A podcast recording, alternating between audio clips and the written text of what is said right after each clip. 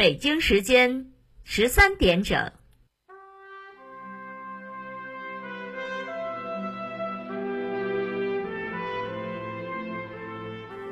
历史与诉说，秦理与真相，欢迎收听广播剧场。《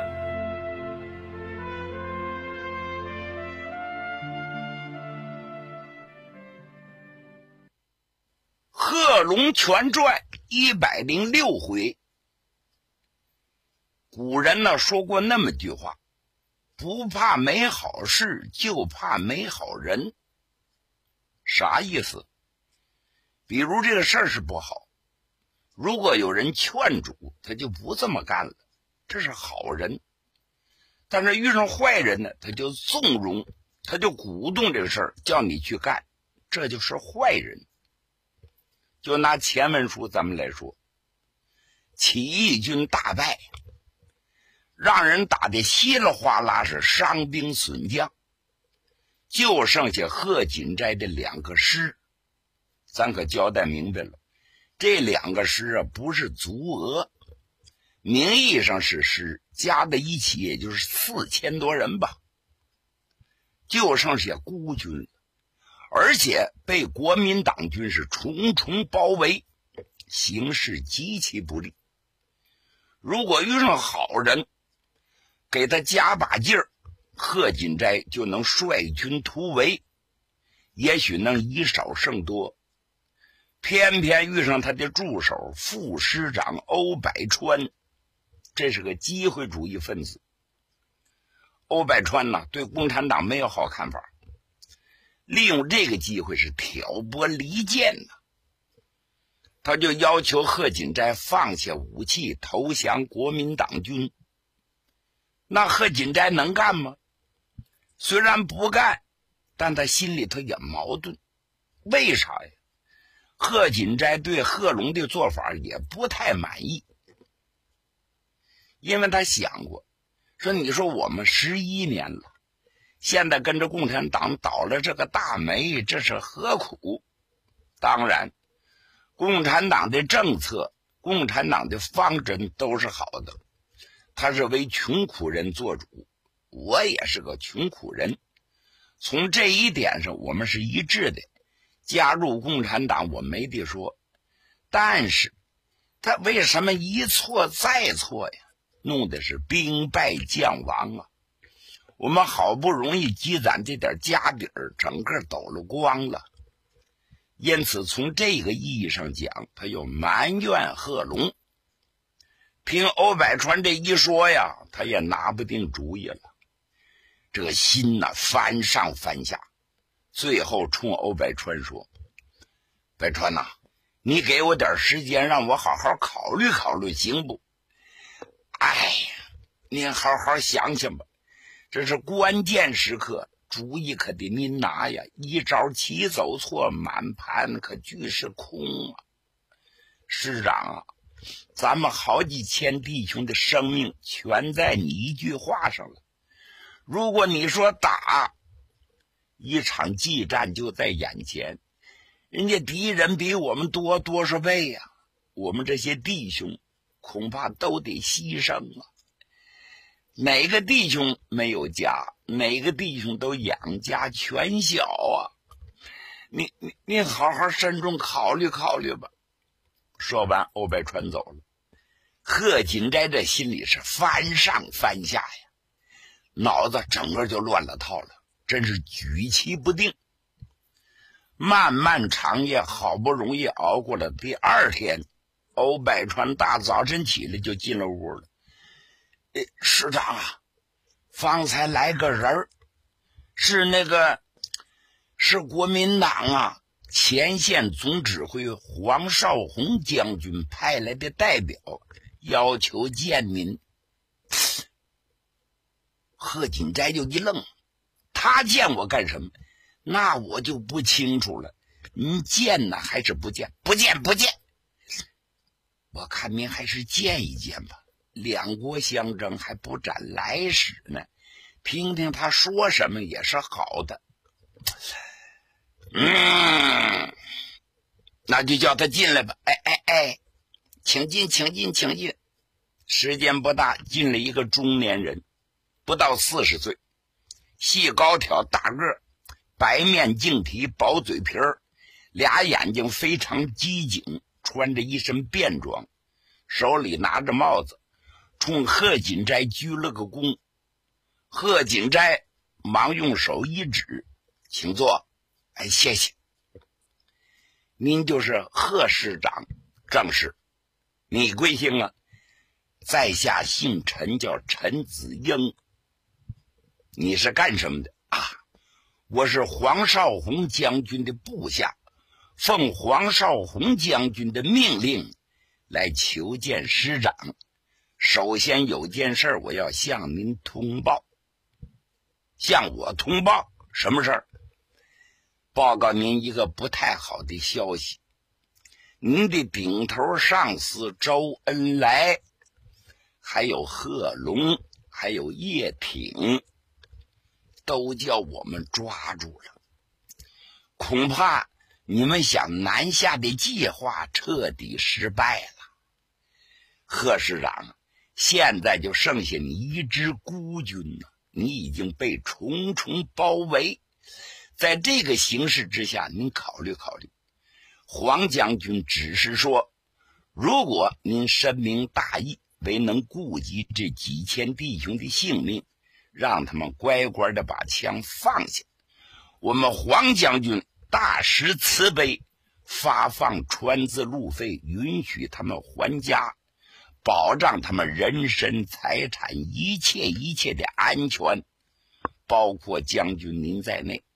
如果师长愿意加入国民党，我们是双手欢迎。您是前途无量啊，将军呐！希望您能给我一个答复。哎呦，贺锦斋听完了，眼睛瞪得多圆呐！心里说话：“真的？难道说贺龙叫人抓住了，叶挺叫人家抓住了，我的领导周恩来叫人抓了俘虏？这可能吗？”看这小子的意思，不像在说谎话，所以贺锦在这心里头不容思考啊，焦躁的把桌子猛地一捶。我说：“朋友。”感谢你的盛情，告诉我这些消息，给我考虑时间吧。两个小时怎么样？可以，可以，四个小时也行。我想得到您满意的答复。我先不走啊，我到下面候您的信儿。说完了，这个说客下去了。欧百川利用这个机会就说：“师长啊，您还考虑啥呀？”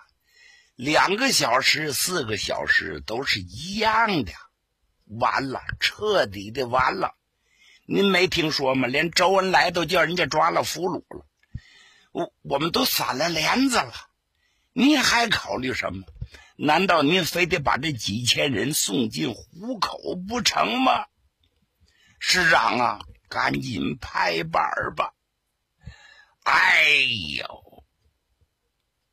贺锦斋想这么做，怕对不起贺龙，怕对不起所有的领导，其实心里头也不愿意跟共产党割舍。不这么干吧，大敌当前，确确实实这几千人弟兄的性命也至关重要。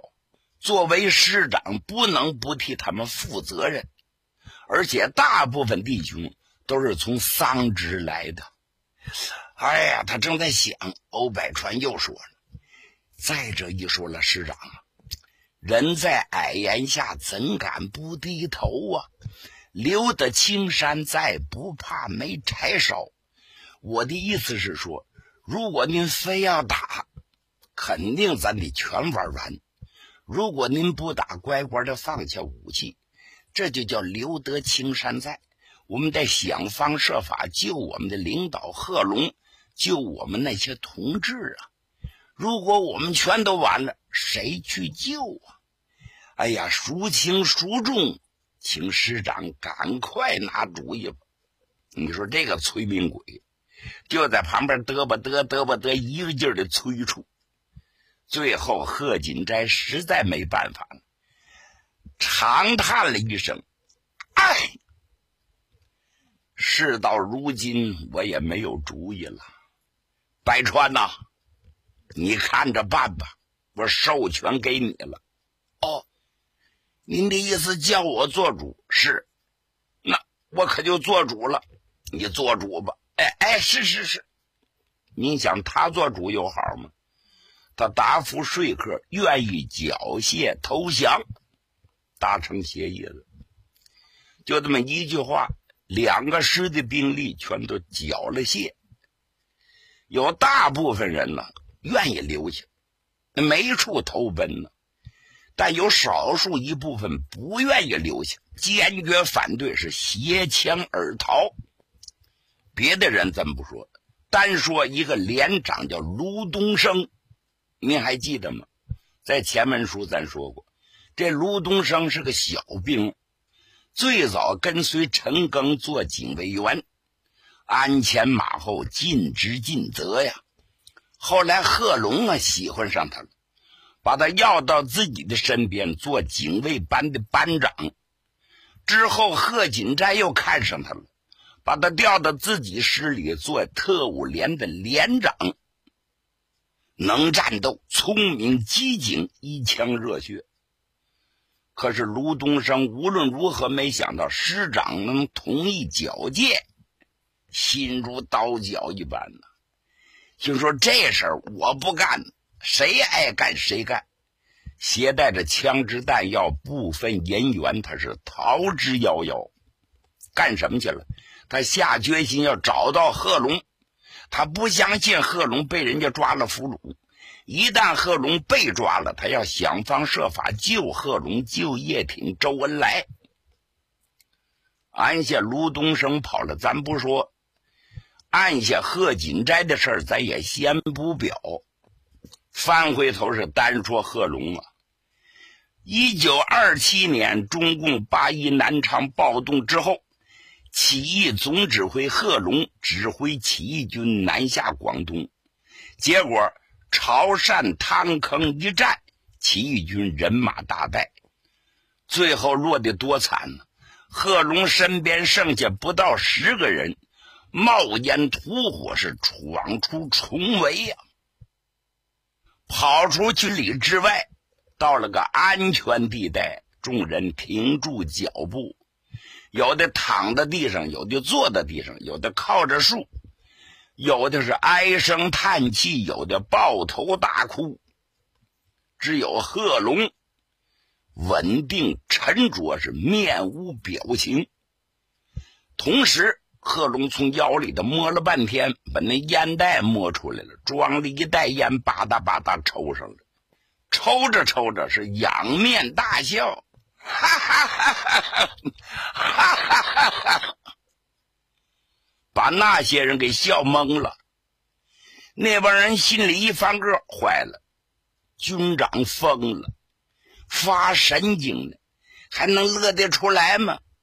有人仗着胆子就问：“军军长，总指挥，您还有心情发笑？您笑的是什么？” 你们认为打了败仗了，我就得丢魂落魄，我就没精神了吗？古人云：“胜败乃兵家常事。”没有不打败仗的将军。曹操在赤壁被人家火烧死八十三万军队，后来还重整旗鼓，一统天下。咱这算个什么呢？哎，不就打了败仗了吗？至于这么灰心吗？留得青山在，不怕没柴烧。我这人就是这样，跌倒了站起来，跌倒了再站起来。队伍被打散了，再拉队伍，接茬从头来。都给我起来，精神点你看贺龙这么一鼓励，他真好使啊！顿时这些人有了精神了，大家全站起来。军长说的对。您说应该怎么办吧？应该怎么办？找关系，找我们的领导。多等找着之后，再研究下一步的行动计划。我不相信我们的人都死光了。那好，我们听您的。他们正往前走着，路过一条大江拦路，必须坐摆渡过去。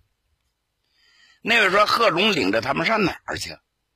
贺龙抱着个想法，原来研究赶奔海陆丰，这是个地名。不管是海丰还是陆丰，到了那块问问消息。如果找不着关系，找不着领导，再想下一步的办法。因此，他的目标是奔海陆丰。大江拦路得需做摆渡啊，但兜里全都没钱，这是一。另外一个往江边上一看，是岗哨林立，都是国民党的军队，端着大枪，上着刺刀，横眉立目检查过往的行人。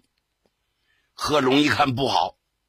自己不能钻虎口里去，马上领着人转身又回来了，找了个背景之处。贺龙可犯了难了。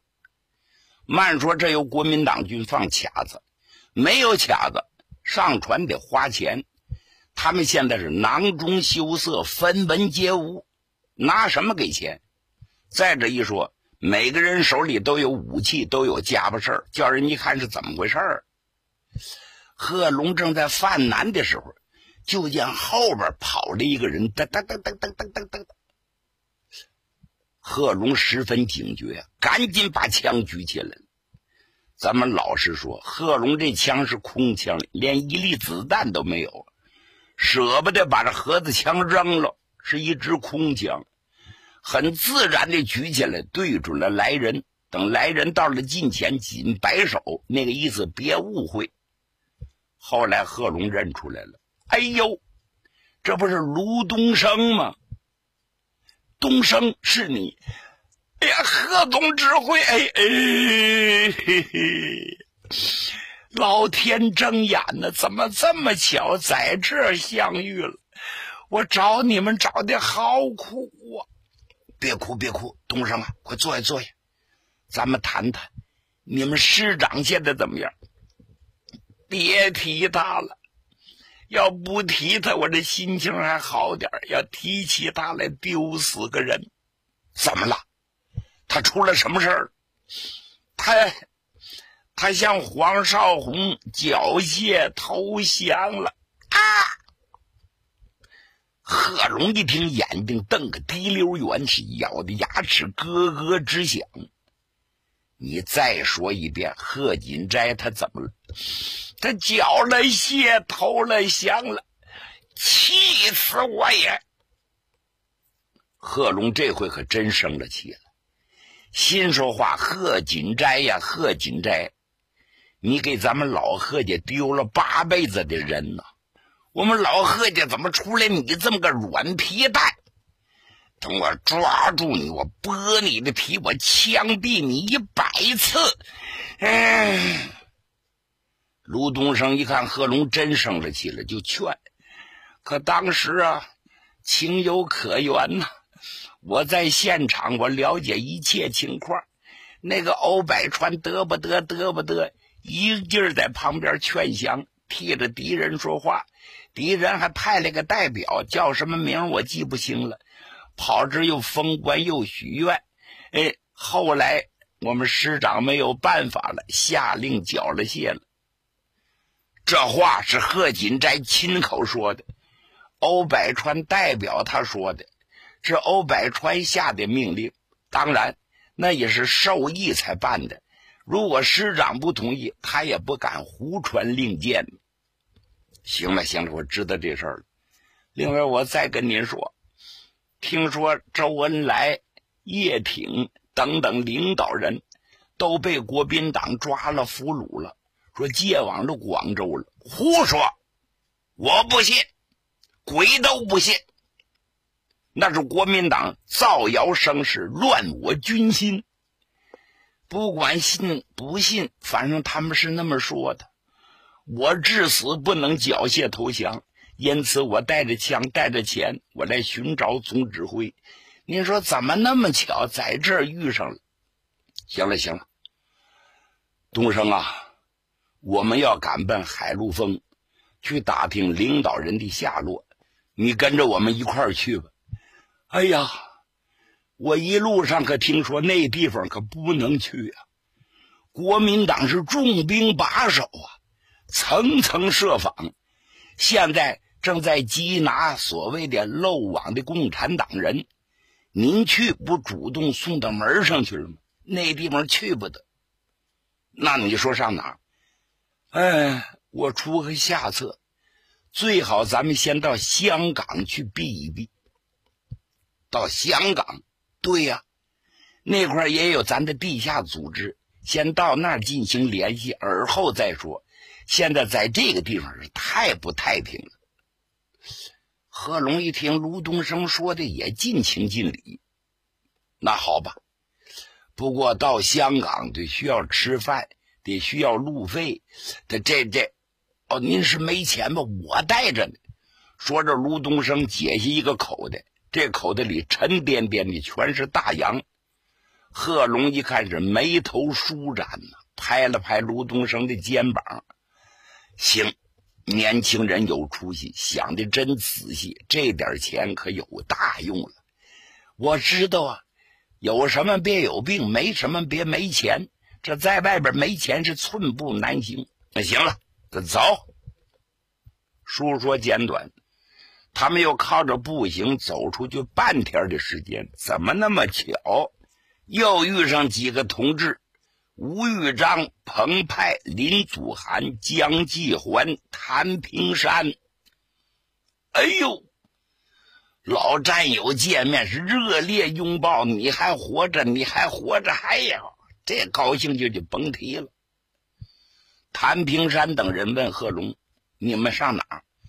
贺龙说：“无处投奔，我们打算到香港去跟组织联系。”也对，我们也想上香港，那咱就结伴同行吧。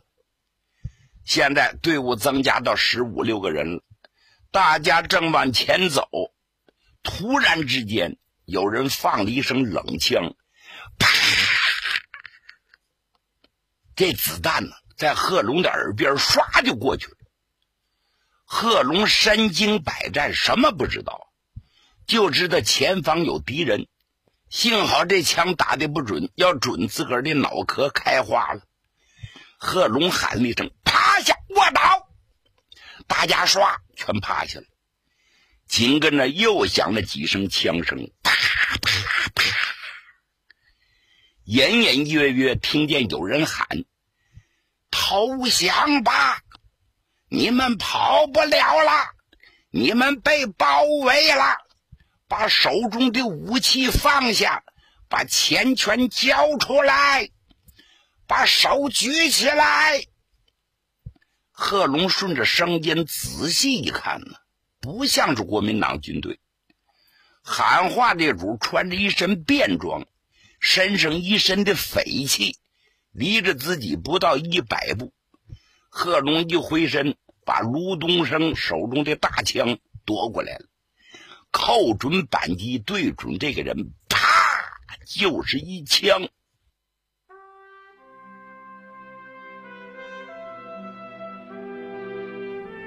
听众朋友，今天的广播剧场就为您播送到这里，欢迎您的收听，请您在明天的同一时间继续收听广播剧场。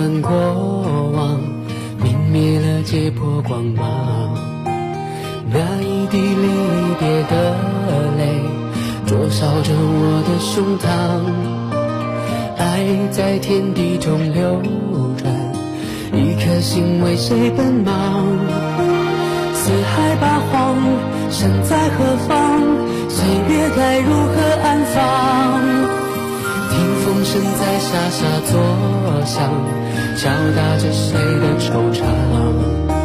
思念在一瞬间生长，才忘了夜多漫长。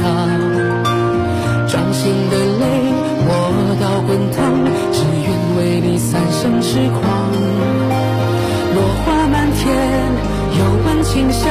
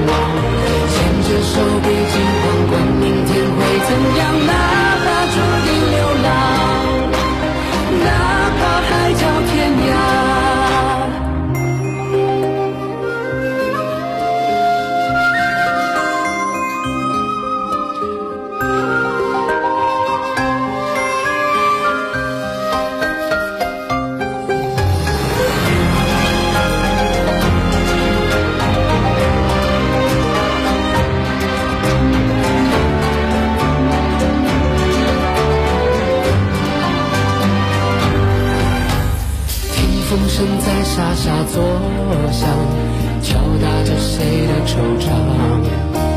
思念在一瞬间生长，才忘了夜多漫长。掌心的泪磨到滚烫，只愿为你三生痴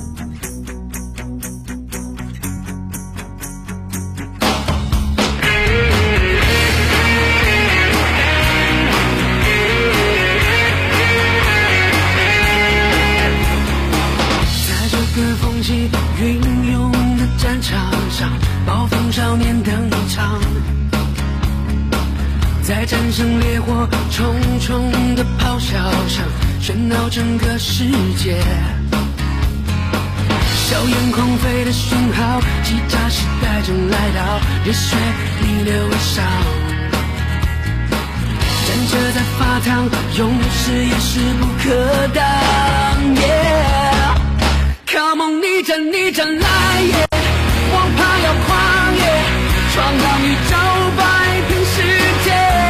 oh 逆战逆战狂野王牌要发泄。战斗是我